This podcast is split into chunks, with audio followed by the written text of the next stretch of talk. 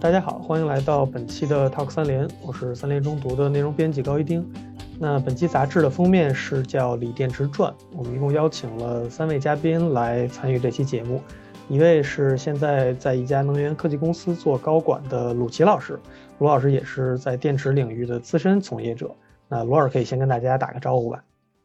呃，大家好，我是鲁奇。呃，另外两位呢，大家应该比较熟悉，是撰写此次封面的主笔杨璐和张松志，请两位跟大家打个招呼。呃，大家好，我是杨璐。大家好，我是那个三联生活周刊的张从志。呃，那我们就还是按照惯例吧，因为如果大家这两年经常关注周刊的选题，可能会发现，就其实我们写了挺多关于产业调查类的这种封面报道。那其实像这次写到的锂电池或者说新能源这个领域呢，其实之前也有一些比较深度的调查文章，很多也是像杨璐姐和总志去采写的。那么我们这一次是如何从之前这种一篇篇的文章变到这一期其实体量非常大的一个封面报道？我看了一下纸刊，这期一共一百二十页吧，里面有将近九十页的内容，其实都是整个封面的内容。那这个选题是怎么确定下来的？包括为什么要从锂电池这样一个角度去介入，去讲述整个汽车制造业的一个变化？那就先请杨璐姐和宋志为大家介绍一下。这个是其实呃已经谋划了很久了，大概在几年之前吧。一开始是李大人会跟刘怡在说这个事儿，但是当时反正一直都没做，因为我们是个新闻杂志嘛，那它是一个这么大的新闻，肯定是要做的。就是说时间上是一个什么时候，然后但是角度来讲的话，其实我们想了很多个角度，就从开始说想做汽车，然后后来李大人说还是从电池的角度可能会。会呃更好一些，然后所以我们就选了一个电池的角度。其实电池的角度是比较难的，因为它跟。普通人就是离得特别远，你看我们在写的时候就是要转一下，就是你先说车，你说完车之后，然后还要告诉人家说，那你你你说的是车，后面你全是电池的事儿是怎么回事儿？你就得在这儿转一下，就是说为什么我们是从电池的角度来写，我们还是得给人解释一下。但是大多数人可能比较熟悉的其实还是车这块儿，但是反正领导定的吧，领导定的角度就是 写电池啊。我也先那个再补充一下杨璐说的吧，就是这个选题，其实我觉得主要还是那个新能源这个话题现在足够重要吧。就是我这几年其实也做了一些。关于这方面的选题，但其实之前一直没有真正去直面这个车，或者是某一个很重要的这个环节本身。像去年我那个不是搞了一阵视频，就是那个时候就能明显感觉到，这个关于新能源的话题大家都挺关注的，而且各方面的数据，就是出口啊，包括那个市场的占有率，很明显是从那个二一年或者是二二年开始真正来爆发的。然后当时有有做很多这个。像什么充电桩啊，包括那个，我记得去年有一阵话题特别火热的是关于那个锂矿的，就是很多。去年好像锂的材料价格涨了很多嘛，然后对于整车的这个价格也带来很大的那个影响嘛，然后就很多那个企业到全球各地去买矿，然后抢矿，就是当时有很多这种小的子的话题吧，然后所以对新能源汽车这个话题有一定的了解。呃，今年写经济，其实今年的情况好像跟去年不太一样，今年咱们前面也做了几个经济的封面嘛，都写到了这个新能源汽车嘛，然后写到了这个供应链，当时是呃年初是三月。吧，那个时候是东风汽车降价，对于国内这个车市带来了很大的影响，就是有一轮这个降价潮嘛。然后当时，呃，那个源头追溯好像也是说这个新能源汽车现在对油车造成这个压力特别大嘛。然后就是今年这个新能源汽车出口这个数据特别亮眼，所以就是零零碎碎的有呃经常会碰到这个关于新能源汽车的一些话题。后面最后领导定就是我们好像是避开了车，但是要去写它最核心的东西，写电池，大概是这样一个路径吧。然后我自己去的是那个。呃，常州和合肥这两个地方也是这几年在新能源领域关注度比较高的城市嘛。就是像今年卖的比较好的理想，它的整车厂就是在常州，然后呃，未来它的那个基地是在那个合肥嘛。所以这两个城市是就确定做这个选题之后，我当时就觉得这两个地方应该是比较值得去的地方。对，然后采的企业其实这一次封面虽然是写锂电池，但还是采了一些这个车企，包括大众啊，包括那个呃广汽啊什么的。对，那其实像刚才杨璐姐和总之介绍的，就我们这次的选题其实是绕了一层。就我一开始听说大家在做这个东西，我的想象中好像也是说更多的要去写新能源汽车的一个发展，但实际上拿到稿子去看了之后，发现是完全另外的一个领域。包括我们这次在约播客的一些嘉宾啊什么的，我们也在去问很多可能在关注汽车领域的一些专家或者朋友，然后他们给的反馈也是就是。我可能自己很关注车，包括新能源汽车也有关注，但是电池那个东西是真的是挺专业的，完全就没法说我懂车就一定会懂电池，它里面有很多技术的专业性，包括整个行业的变化也是非常有意思的。所以这次能邀请到鲁奇老师也是很幸运吧，因为鲁老师本身现在是在做氢能，但是之前鲁老师是做了十几年的锂电池，那可能对于整个行业的发展也是比较有发言权的。那其实可以先请卢老师为大家介绍一下，比如说像您最开始进入到这个电池行业的时候，当时我们国家是不是当时更多的是集中在一个就还没有到现在的这种动力电池，是不是还是在这种消费电子电池会更多？包括您观察到的，因为新能源车的一些兴起对于您这个行业的一些影响，您可以给大家分享一些。新能源的这个车企实际上是这个核心的三电。啊，就是电池、电机和电控。嗯，电池大家这个领域可能并不太熟悉，因为这个和我们相对来说离得比较远。但实际上，锂电池的应用啊，实际上是一个，就是从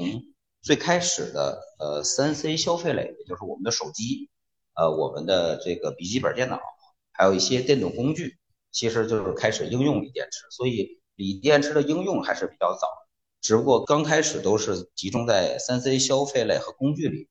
而有一些电池呢是按照这种铅酸、呃镍氢，还有这种酸锂这样的电池，然后来去推动的。动力电池这个概念实际上是在零八年奥运会的时候，有第一批新能源的纯电的这个车辆的一个推动啊，依托奥运会然后推动起来的。呃，那时候所有的这个电池企业还没有去转向动力电池，更多的只是不过是把一些小的电池堆叠起来，然后形成一个大的电池，然后来给车辆供电啊。那真正车辆应用动力电池是在一四年左右啊，在这个时候呢，国家颁布了一个关于新能源车辆的一个发展的一个规划和一些补贴的一个政策。其实也是因为国家发布这些政策，然后才带动的这个产业的一个快速的一个发展，而且呢，还有一个就是国家的这个能源的一个导向，因为通过就是这两年我们来看，国家更关注一个能源安全和粮食安全。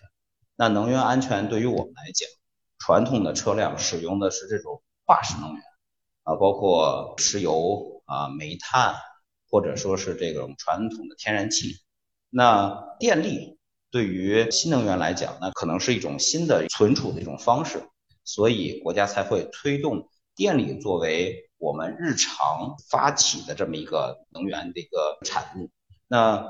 锂电池的推动实际上是依托政府的一些政策。那我们现在来看，这个产业发展的是非常好，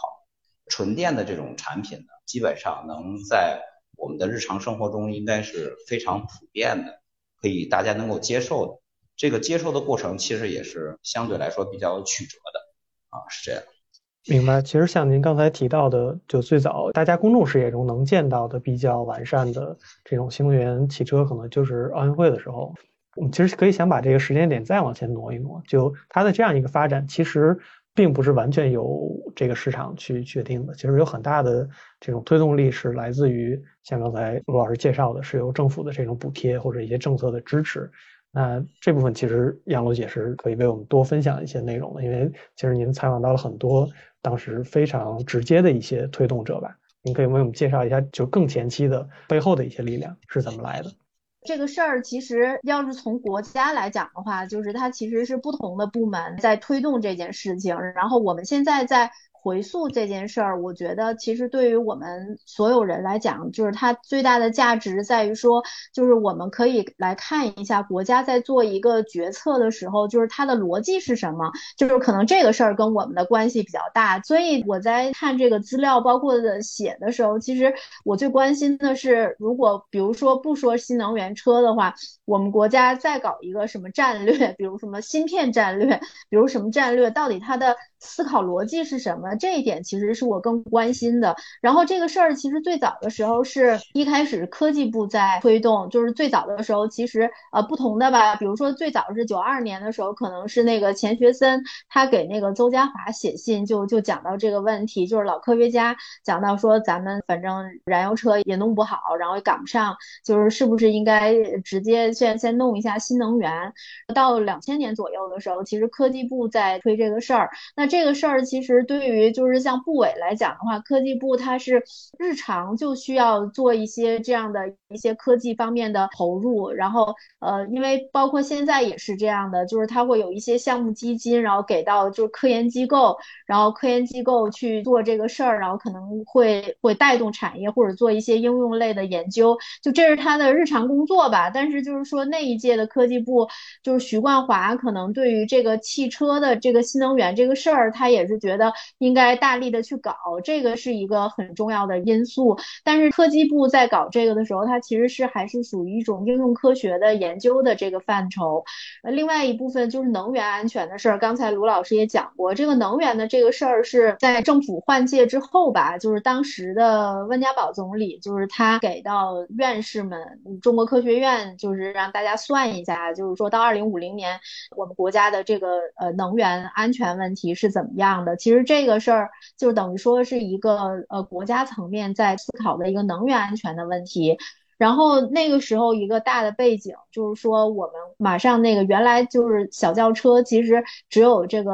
呃单位公务用车才有，就是家庭是没有的。然后但那个时候其实是一个轿车在进入家庭就是一个爆发的时候。你想到中国这么大人口，然后这么多家庭，每一家有一辆两辆车的话，这个是很惊人的一件事儿。然后那得烧多少汽油啊？就是算来算去，反正肯定是不够的啊，这是一个事儿。后来就是它被。上升到国家战略，其实还有别的原因，就是比如说零八年金融危机，然后有四万亿嘛，四万亿的投资，但是那个时候其实旧产能是过剩的，如果你再投在那个上面的话，其实它也不利于产业结构的升级。所以就是从国家的角度来讲，它需要一个新的产业来做产业转型。那这个产业转型当中，其实也并不仅仅只有这个新能源汽车，国家就像一个投资公司，就是。他也是列了一个清单的，就是哪些是是可以投的项目，然后列了一堆，然后就就投，大约是这样的一一个事儿，就是综合各方面的因素吧，它可能才变成了一个国家战略，就是它并不是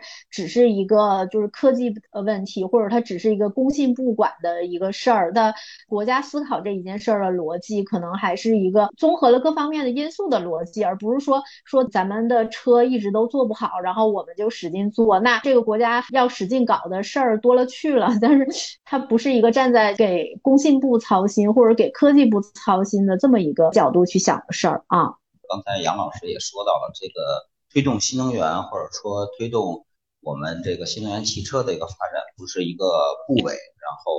要做的事，实际上是呃国家这个从国家战略层面，然后联合几个部委，然后一起来推动的。新能源车辆这个主要的这个推动呢，除了在科技部以外，还有一个工信部啊，这两个部门主要推动这个新能源车辆的一个应用。其实像电池，咱们现在看到的，除了在车辆应用上，还可以在储能啊，然后在其他的领域您都可以见到。但是为什么会从车辆来推呢？实际上就我这边而言，然后我们感受到的第一个就是。刚才说到的，我们国家其实推动的是一个拉动的一个消费。那汽车消费实际上它带动的是一个很大的一个产业啊，从这个原材料一直到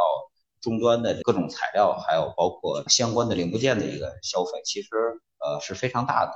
但是呢，我们国家从九十年代初开始要搞这个汽车，就自己自主经营这个汽车，我们用的是叫市场。换技术这种方式，所以引入了像大众啊、一汽啊、奥迪啊、标致啊这些很多的车企来做合资。但是发展了将近二十年，我们回头看一看，呃，核心的东西，底盘，然后发动机、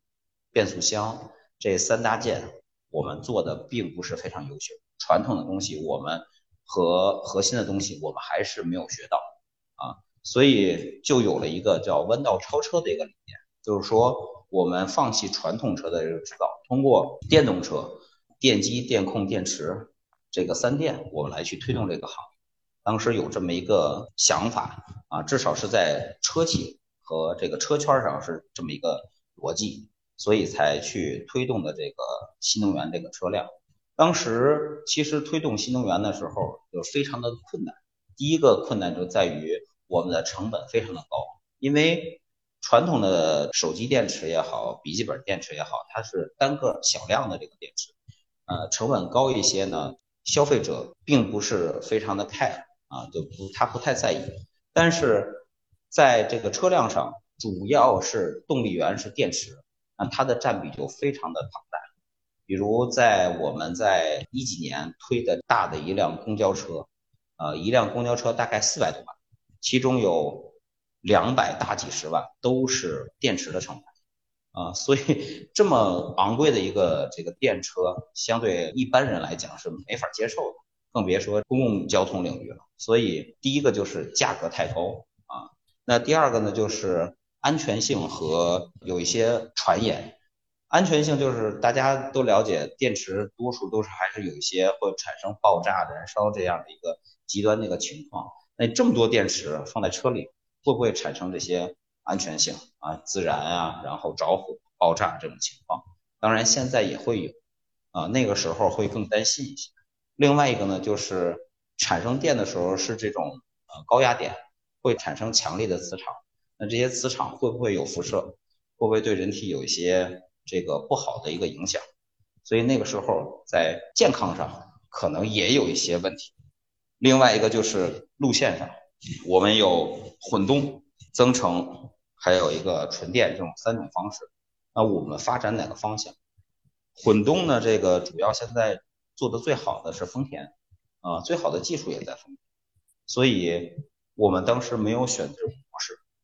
增程式呢，现在很多的这个车企都在用，但是增程式能否认定为新能源、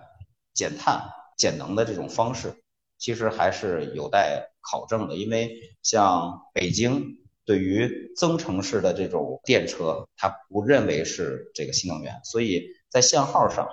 增程式的车也是跟普通车一样是要要求限号的啊，只有纯电才是不限号的。所以在增程式上，我们也没有太多的发力，更多的是往这个纯电的这种方式。那纯电又会出现刚才我说的那几点，包括了一个续航，还有充电。当时续航能力不够，然后充电桩也不够，大家的焦虑也是有，所以。在这种情况下，要想推动这个市场化，必须由国家来牵头来推动这个产业。那当时国家推动的这个呃补贴政策，其实是一个双刃剑，因为当时国家推动这个补贴政策的时候，有一些小小的漏洞，所以在这个行业的时候，在一六年左右会有一批就是骗补的车型出来。那当然，骗补呢也是双刃剑。因为有这个空子可钻，所以很多的社会资本的热钱就流入到了我们这个行业。这个行业本身是一个小众行业，正常来讲，在大学里是没有一个非常准确的专业针对锂电池，啊，只有一个相应的一个材料基础科学叫电化学专业是针对锂电池的。然后它不像别的这个专业，可能是有专门的对口的这个这个专业来做。所以它是非常小众。那当这些社会资本，然后还有大家的目光都聚焦在电池这个领域的时候，那这个电池的领域整体的材料成本、设备的自动化程度，还有这个呃专业人才的这个引入，那可能就非常的聚焦了，才带动了这个产业的高速发展。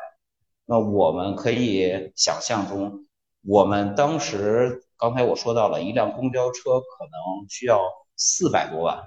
那到现在同样一台大型的公交车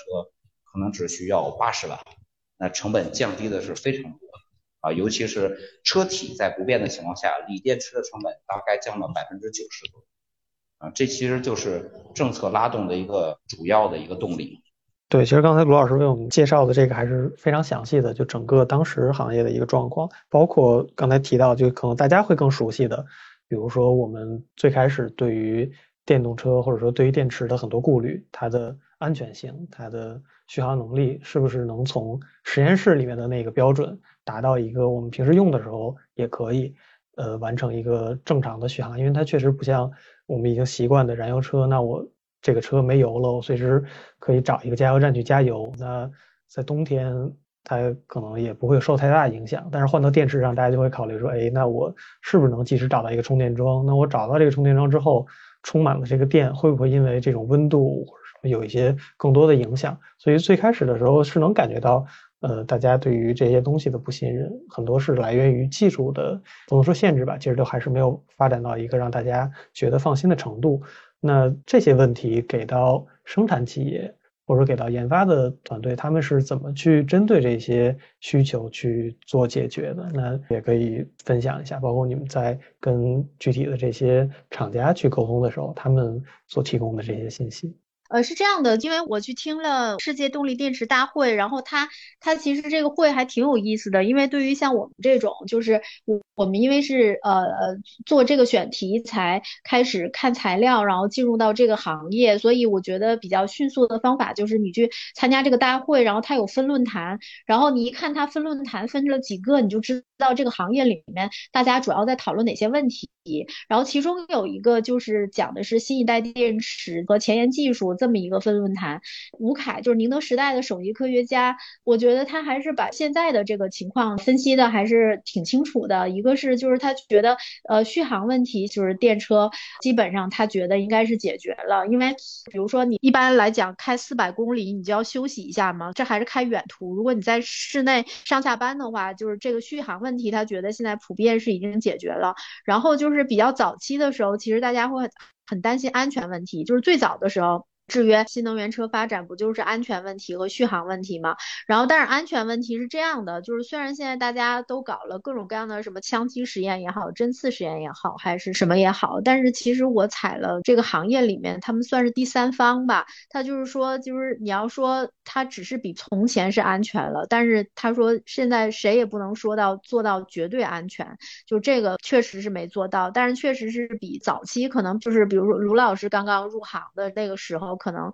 现在的呃电池的技术的发展，它是安全了。安全再多说几句，其实就是原来大家都用三元电池嘛，但是三元电池如果高镍的话，就。就是它还是它的稳定性也不是特别高，然后主要其实他们都做的是结构，比如说呃外面可能是用一些水冷板或者怎么样，就是给它降温度啊，或者是让它燃烧的慢一点，用这种方法。然后后来就是有了这个刀片电池，什么就是磷磷酸铁锂的，可能它的稳定性就好一些。就是这个里面会有一些创新，但是不管怎么说吧，反正做到绝对安全也没有人做得到的，就是大约是这么个事儿。但是肯定比从前是要强。了，然后其实现在可能在他们这个行业里面，就是大家在弄的一个是充电的问题，就是快充。因为比如说吴凯说，就是他自己也会上网去看，比如说春节的时候，大家出行就是各种抱怨，就是说。你要是油车的话，你加油很快你就走了，但是电车的话，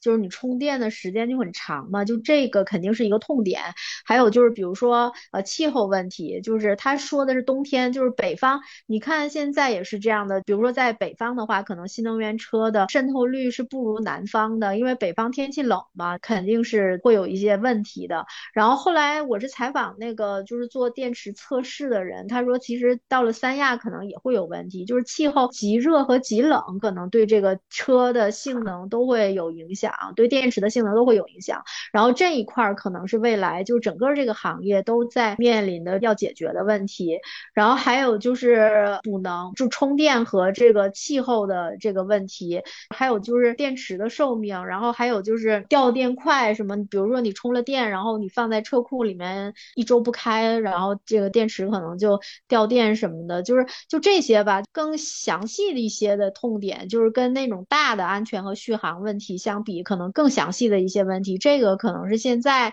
正在解决，还没有解决的特别好的事儿，就是呃充电也好，还是这个气候问题也好，就是现在可能是这个行业里面，反正吴凯说这个都是大家在做还没做好的啊。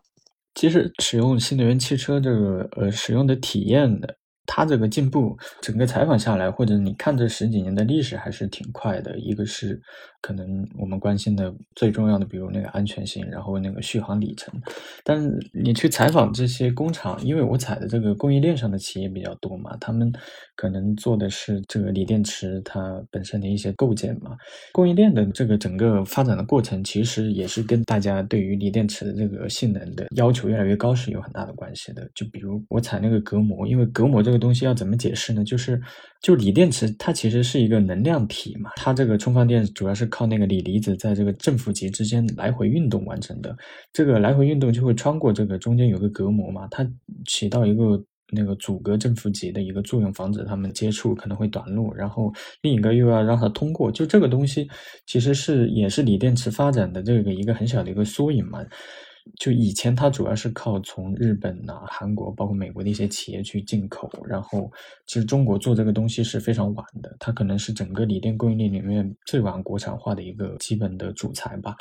隔膜的它的。本身的性能可能会影响到锂电池的这个安全性，因为你如果隔膜的这个质量不好，可能会比如破了，或者是怎么样，正负极接触就可能会造成这个电池那个短路或者燃烧，就是各种各样的问题。所以早期那个像可能一零年前后或者一四年前后坐大巴车也好，坐乘用车也好，那时候经常遇到的一个问题就是车要么烧了，要么就趴窝了不动了，或者是它的那个衰减的速度很快，或者是充放电很容易出现问题。我去采访的时候也有一些那。早年用过这个电车的人就会经常会说，那个以前开车可能会开到半路，然后突然这个电量可能从百分之五十一下子掉到百分之二十，就是特别快。就是这个也可能一方面是跟那个电池管理系统有关系，另一个方面是跟其实锂电池里面那用到的这些材料有关系。就是这个材料水平，其实最后还是决定了这个锂电池的本身的一个性能，然后最后可能会影响到你用车的这个体验。然后这个说回到隔膜这个东西身上，就是我们虽然做的很晚，但是因为呃前面也讲了嘛，政府一直在砸这个市场，然后有大量的资金、大量的人、大量的那个技术资源进到这里面，对锂电池的需求就越来越高，所以他们就有很多人开始在做这个东西嘛。然后中国企业比较其实还是卷起来是非常厉害的，一旦有了这个需求，他们就能够把这个隔膜做的可能做的越来越薄，然后呢，它的力学性能啊、热学性能能做得越来越好。这个其实对于整个锂电池的这个最后它的性能、安全性啊、续航里程这些东西都是有很大的影响的。所以，其实我们可能在终端是接触这个车嘛，对于这个车的那个感感知是最明显的。就是很多一点一点的这个性能这个提升，其实背后是有很多这个企业、很多这个工厂在里面是不停的去卷，然后把成本降下来，把品质提高，最后是大概是一个这样的一个过程吧。哦，我可以给大家补充几句。其实对于锂电池的这个从业者来讲，因为电池的分类还是比较多的。那现在刚才说到了有，其实有铁锂电池、三元锂电池。对于电池的这个性能来讲，也就是说电池越活泼，然后它的带电量越高，容量越高，续航能力越高。但是相反的，它所带来的安全隐患也就越大。所以很多的东西都是一个平衡态。电池有几个重要的性能指标，那第一个就是能量密度，第二个是寿命，还有倍率性，也就是能否接受快充快放这种这种状态。那其实这三个指标是对于我们来讲，是此消彼长的状态。如果我更关注它的能量密度，那其他两个指标一定是要会。变低啊，这是一个很重要的指标，所以大家会看到，就是您所关注的点在哪里。那比如说像大巴车、公交车这样的车，国家有明确的标准，要求只能使用铁锂电池。为什么呢？是因为它承载的人更多，它要求的是更加安全啊。因为它的续航要求并不是很多，因为它所有的公交大巴都是白天运行，晚上进行充电，所以对于它来说，能量密度不重要，安全才是第一。所以对于公交体系来讲，那只能上磷酸铁锂的这种电池。那像三元锂高镍这种产品，就是乘用车主要在使用。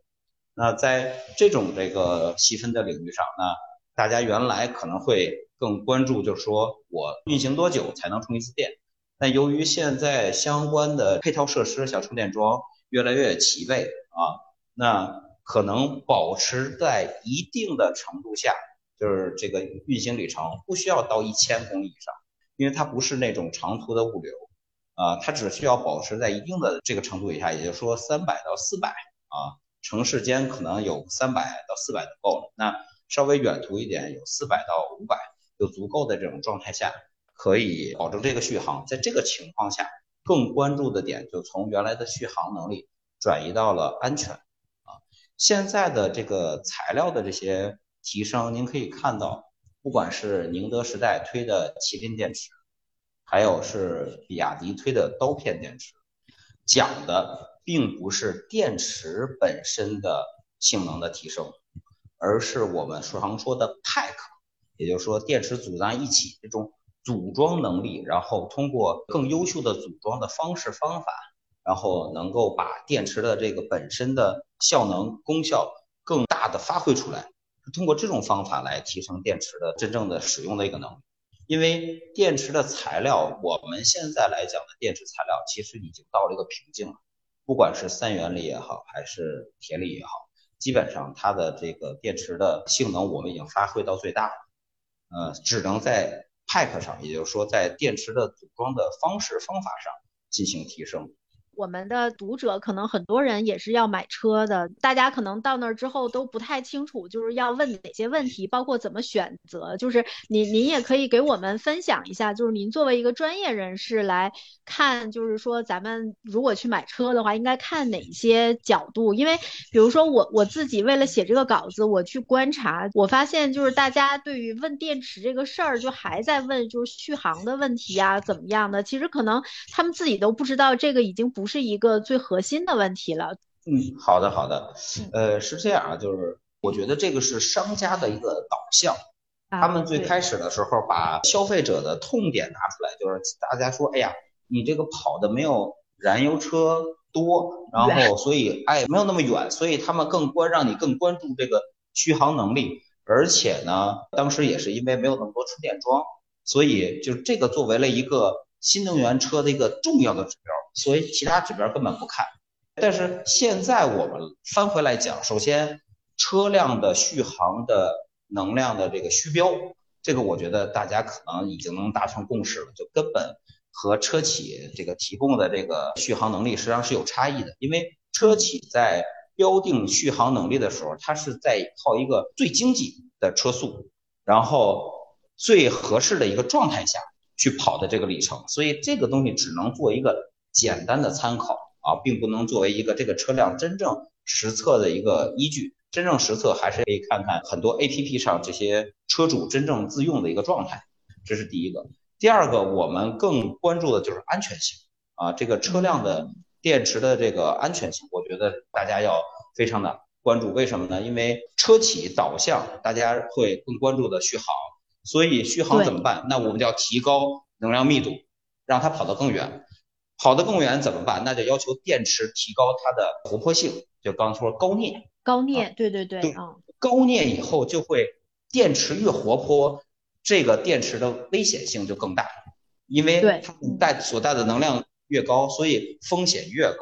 所以您会再看，在一八年、一九年的时候，有一批的很多的私家车很容易自燃，那个时候我们用的这个就是高镍的这个产品。那时候我们用到八幺幺，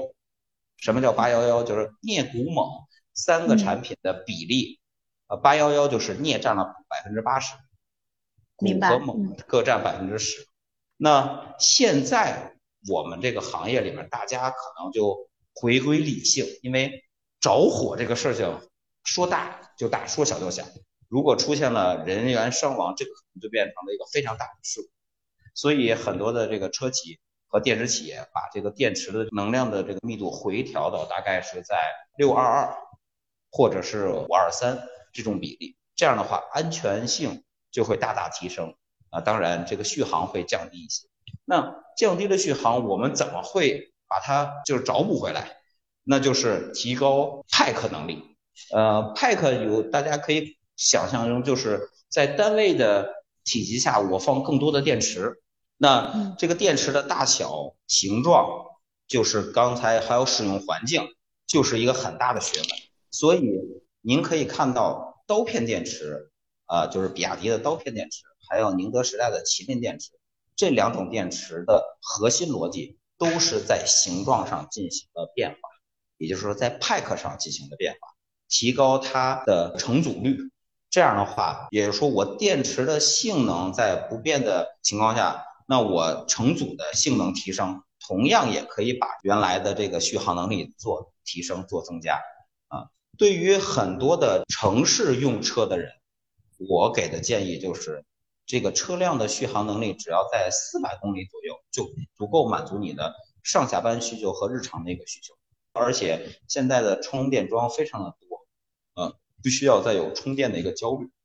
但是锂电车如果做长途的、远途的这种行驶的话，其实我觉得首先呃利用率比较低啊，然后第二个就是会受到天气的一个影响。刚才你说到了，在东三省 到东三省这些渗透率很低，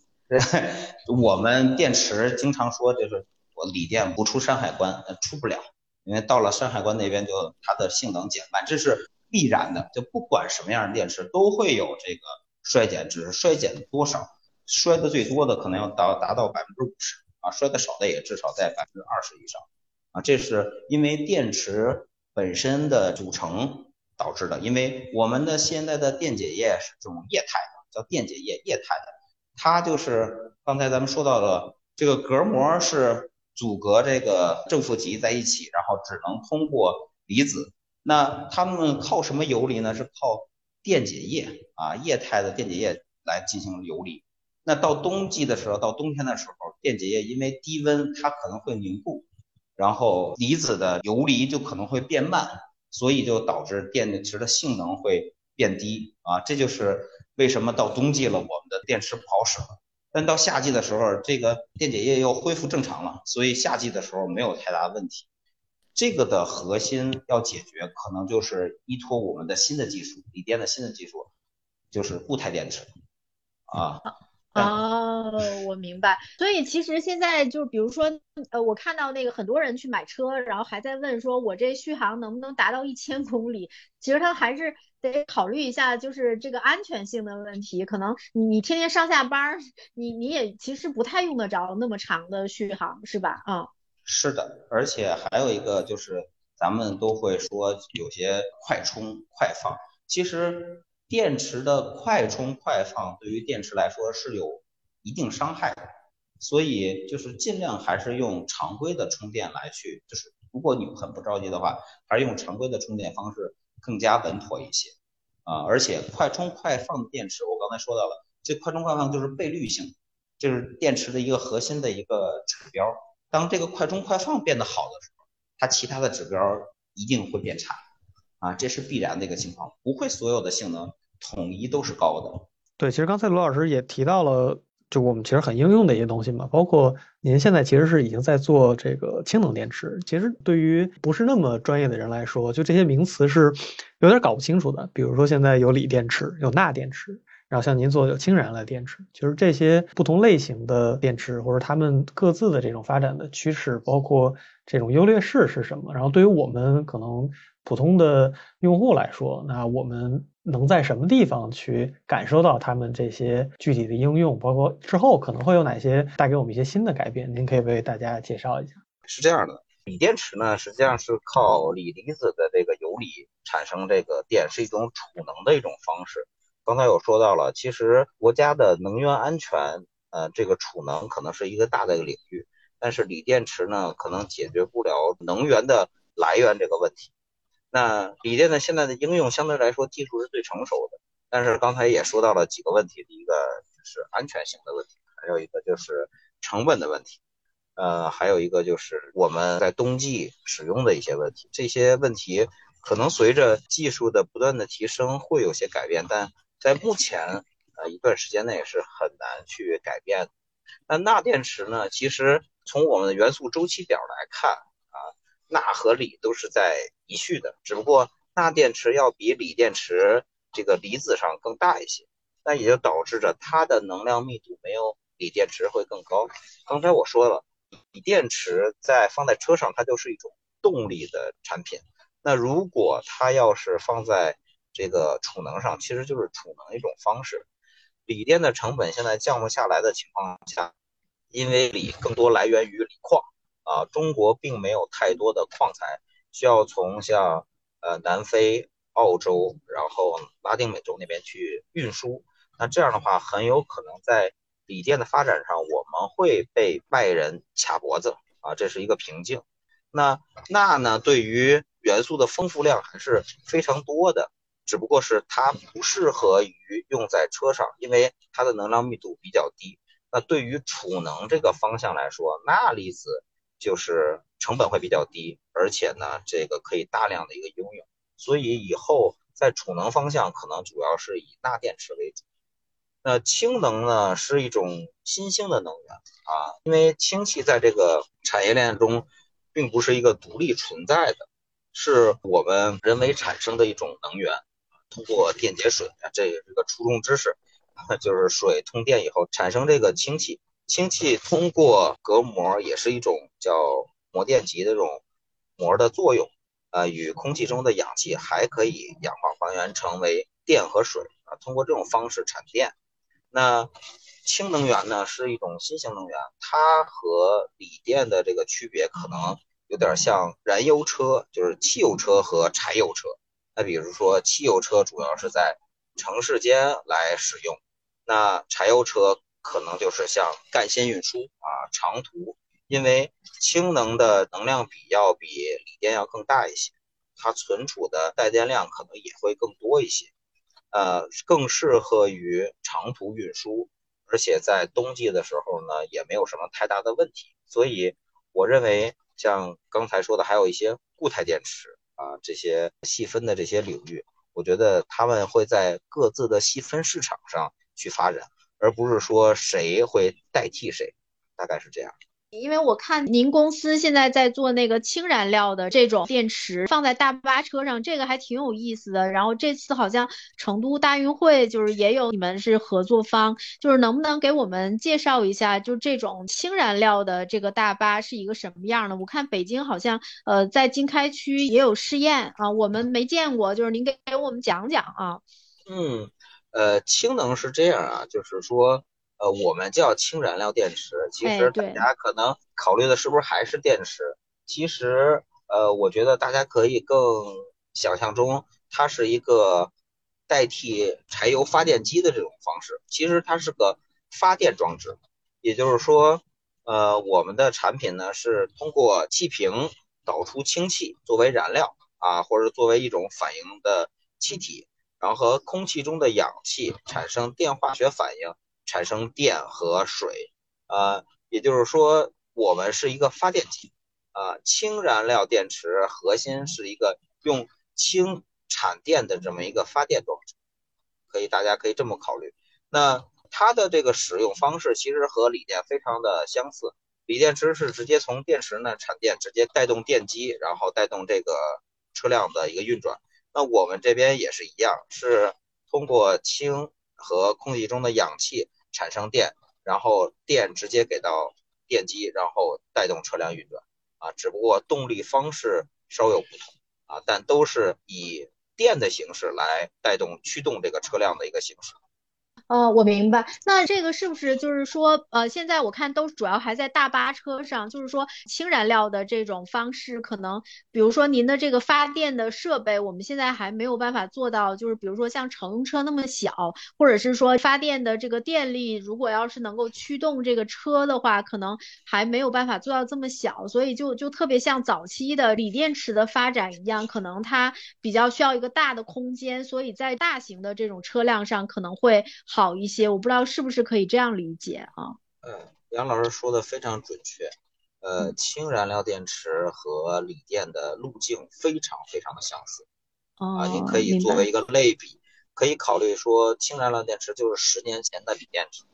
呃，至于锂电池，当年也是先从大巴车、呃公交车，然后发展到乘用车，到整个的物流车辆。其实氢能源也是这个方向，只不过。氢能源可能走的路线会更长一些，时间会更长一些。刚才我说到了，氢能是要使用氢气，那氢气并不是说天然产生的一种气体，它更多的是需要呃前端的一个制氢，我们通过电解水、通过光伏、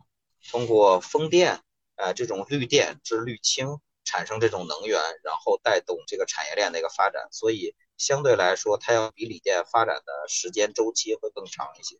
这是第一个，呃，第二个呢，就是说对于氢能来讲，它走的路线也是先走公交车、大巴车，然后走物流车，最后可能会转向乘用车。因为现在丰田出了一叫 Mira 这个车，就是一款氢能的乘用车，啊，但只不过就是因为我们现在在国家加氢站比较少，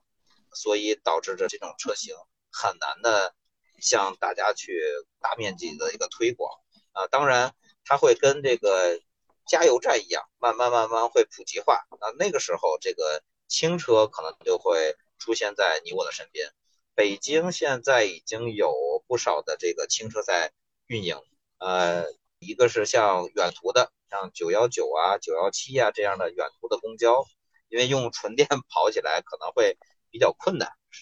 这个比较比较远。对，还有一些定点的班车，啊，像亦庄开发区这边的这个，像从房山或者从国贸那边要向呃亦庄开的定点班车，现在走的也是这种氢能的车，所以这种车辆会陆续的出现在我们的身边，让大家慢慢的去接受这种产品，其实跟锂电车是一样的。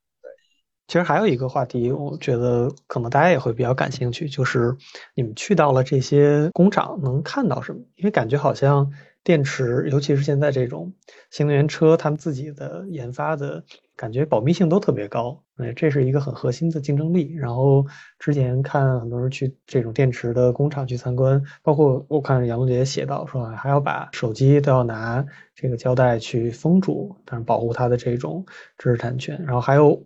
整个这种工厂里面，我们好像很难想象说造电池是一个什么样的过程，包括是什么人在制作，因为感觉这是一个挺就跟我们之前想象那种传统的制造业应该是挺不一样的。你们可以大概分享一下这次看到的一些东西。对，其实他们对于这个。工厂的这个保密，一开始我还是很恼火的，因为因为我们有摄影师跟我们去嘛，然后那个我们整个要是在那个工厂待一天的话，什么都不让拍，然后摄影师那去干嘛呢？包括我们稿子出来之后怎么呈现呢？所以反正每一家都是这样的，让我觉得非常的恼火。然后后来因为就是我去采访那个杨如坤，他是做这个呃自动化设备的，所以他跟很多锂电企业都是他的客户，他给他们做做。做生产设备嘛，所以他就比较了解，而且他是一个第三方，就是他比较了解各个工厂。我就说，那为什么他们把这个事儿这么保密？因为我觉得这个呃，到底怎么做，这个工序流程都有教材的，这有什么可神叨叨的？但是他就给我讲，他说，因为这个锂电池其实是一个跟生产经验高度相关的这么一个行业，就是每一家可能他们都通过踩坑，然后通过各种失败，然后总结了一套他们的工作的。经验包括他们怎么排布这个生产线里面一些细节的东西，其实都是他们各自的独家的经验，所以这个东西可能我们不太懂，但是可能比如说我们拍出来了，或者他们可能有一些呃东西就流出来了，所以他们的行规，呃，我听下来就是他们互相也不会去串门儿，就是每一家都是确实是是一个机密的东西，就这个东西是他们各自的经验，就是他给我解释的，这样的话我就比较理解了，我就觉得好吧，好吧，那既然这样的话，都是你们核心机密，你们你们踩了很多的坑，然然后你们总结的各自的自己家里的经验，我就算了，我就比较理解他们了。对，这个电池厂可能重置也也是这样的，就是他们那个里面是非常干净的，就是无尘车间呀，然后包括减少人为因素的干预，然后比如说你进去之后，我们所有的参观其实都相当于在一个通道，然后那个它有一个玻璃，然后我们看到里面里面在在做各种各样工序的生产，但是我们是不能够走到就是机器的那个上面去去看一看摸一一下。什么的，这是不可能的，因为我们人进去之后就会干扰到它的里面的环境嘛，就会影响到电池的品质。然后他们包括他们自己也是，其实他们现在在那个里面人是非常少的，因为都是呃，尤其是车的车上的电池，它都是一个全自动化的生产，可能呃人为的干预非常少。然后人在那儿可能基本上就是控制电脑在进行操作，就是比如说我去的有一些家里，就有一些工厂厂里面。比如他的关键岗位是有人的，但是那个厂长就会告诉我说：“哎呀，这个人一定是一个比较资深的工人，就是他们内部有级别，那他可能是二级或者三级的这样的一个工人才能在这个岗位上，就是他跟。”我们想象当中的，就是原来大家说富士康是什么提桶跑路什么的，就是它跟这种是呃不太一样的。如果你是在这种电池的，但可能有些工段是不是也可以要这些没有什么技术含量的这样的一些工人？但是呃，它核心的工段一定是经过呃培训上岗，然后你要一些操作的经验，甚至比如说我去到那个电池检测的这样的一个公司，就是他的工人，我看。起来他们都很年轻，大约二十出头，就是呃这样的。但是呃，他们也跟我讲说，那这些人必须得是一个有理工科的背景，就是他因为他涉及到一些计算。所以可能跟我们想象的那种工人不太一样，然后他们的工作环境会好很多，因为你想想，他那个里面也很干净嘛，他对空气啊、对什么的都会有要求，所以呃，可能人家那里面是很干净的，包括他可能没有那么多的体力劳动，但是对他们的技术的要求、对他们经验的要求其实是有的啊。原来的时候做电池呢，可能。没有那么的这个要求那么的严格，因为对，可能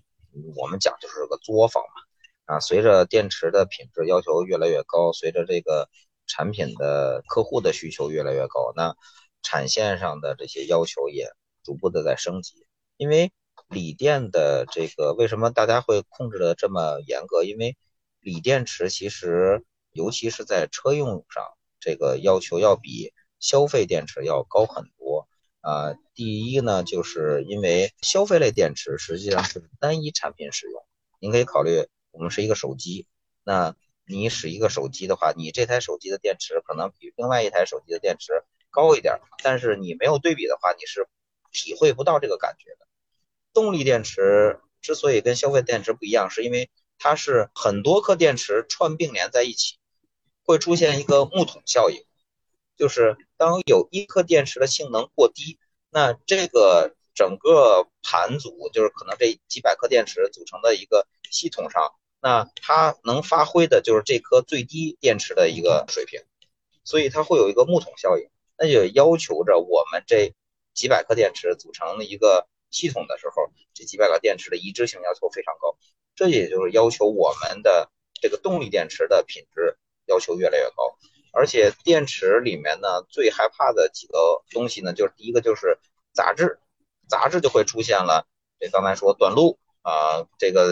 掉电非常快啊。第二个呢就是水分，之所以你说它里面呢会要环控的一个就是无尘，第二个呢可能就是这个水分。为什么？就是我们水分控制到极致的时候，里面有多少人，他每天他的这个呼吸的。产生的这些水汽都是要计算在里面，所以，呃，这个车间里面一般来说是定量这个人，啊，比如说应该有三个人，它里面就有三个人，多一个都不行。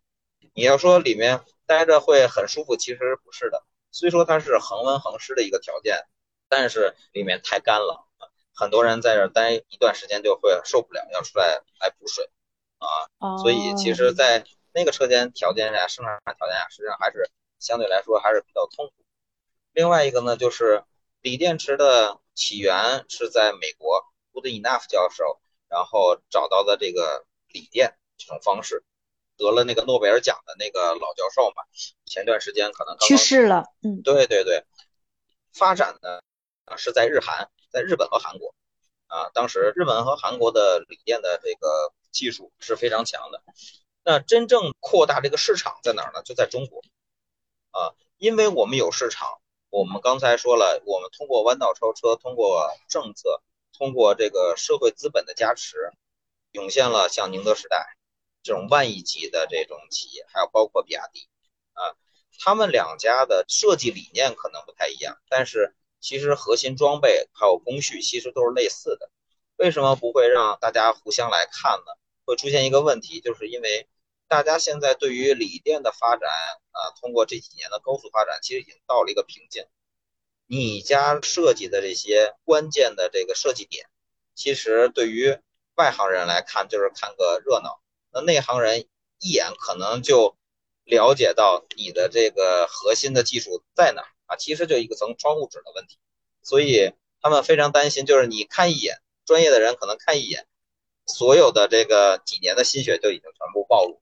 所以他们会非常严格的管控手机还有人员的一个进。像你凡是能在通道看到的这些东西，基本上的技术含量都是零啊，大家都是一样的，只是给外人看看热闹而已。总之，这次其实去了两个，可以说是就中国电池之都嘛，这个宜宾和常州，就在那边的感受是什么样的？包括刚才杨璐姐说从那个通道里面去看那个过程，我觉得特别像上回你说去看养鸡场，他们现在做的这种流水线。对，那个宜宾是杨璐去的，我是去了那个常州和合肥。你要说到跟养鸡场对比，我感觉就是，其实有一个最大的共同点就是都是里面没什么人。其实现在养鸡也讲这个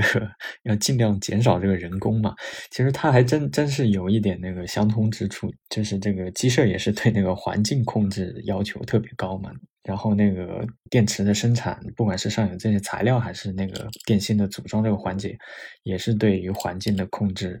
要求特别高。刚才那个卢老师也解释的非常清楚了，包括水分啊、杂质啊、那个粉尘啊什么的。这个其实可以讲一个细节，就是你会发现这几年就是大家在这个电池之都的这个争夺上面，其实还挺强的嘛。因为很多地方政府现在都在想搞这个新能源产业，然后常州它其实属于是起步比较早的，它从一五年。呃，如果更更早去追溯的话，它在一二年就开始引进了一些国外的一些动力电池的这种公司，然后一五年像蜂巢后面那个中创新航，包括宁德时代的那个在江苏的这种分的工厂都开始落地，所以他们属于比较早。但这几年他们遇到了其实很来来自很多城市这个挑战，做的比较好的就是宜宾嘛，它可能从。大概是一七一八年之后才开始全力来做这个事情，可以说是之前基本上没有这方面的产业基础，然后是。包括引进宁德时代这种行业的龙头，然后慢慢开始把这个产业去做起来的，就是而且花的时间也并不长，就是这个产业还是有很强那个具体的特征的。然后就这个过程，就是地方和地方之间那个呃竞争还是挺激烈的。这个就引申到现在，就是大家都在说这个电池，其实现在行业里面还在讨论你的话题，就是现在这个产能过剩的问题嘛。你能看到，就是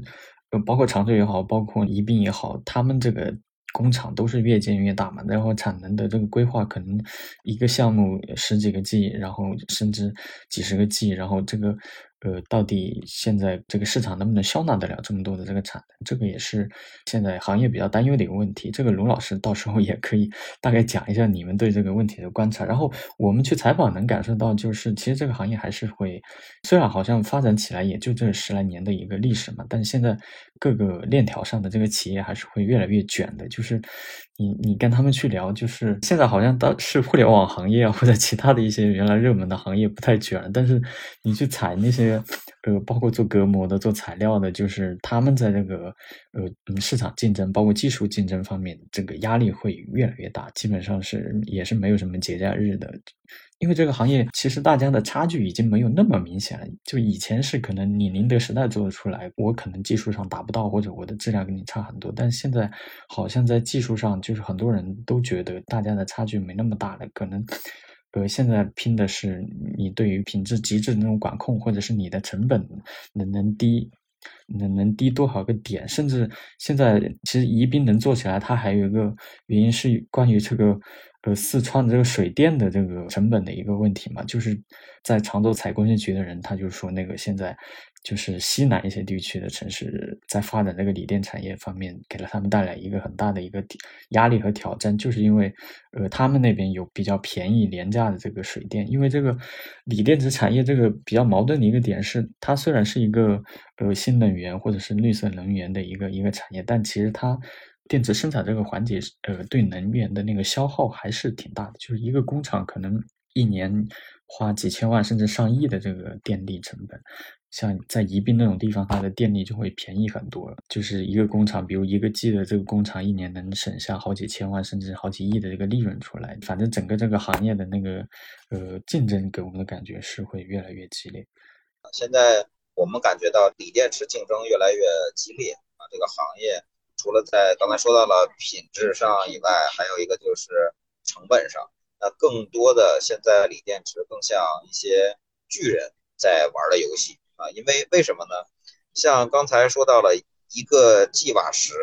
的投入，光设备投入啊，还有一些厂房的动锁的一些投入，呃，大概是在一点二个亿左右啊，一 G 瓦时。那还这个。现在的产能投入最少一条线要投十个 G，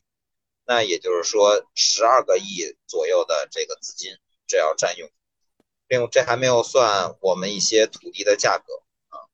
那生产电池呢是实际上是有一些生产周期的，我从产线的产品往上投入到最后电池的生产，大概可能需要二十天到。二十八天，每家公司的生产周期不太一样。呃，那每一天在上面的产线的堆积量，就按十 G 瓦时，大概是两千五百万的材料钱。也就是说，如果按照电池生产周期算二十八天，我从投入到下线需要二十八天，那产线整体堆积的材料的资金大概是七个亿。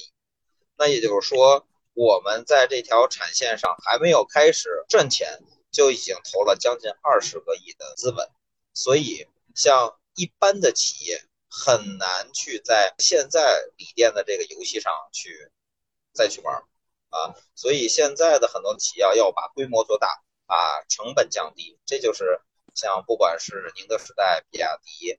中航啊这些大企业所要做的一件一件事儿，就是不断的扩充产能。这个我们的产能要计算的是什么？是。可利用产能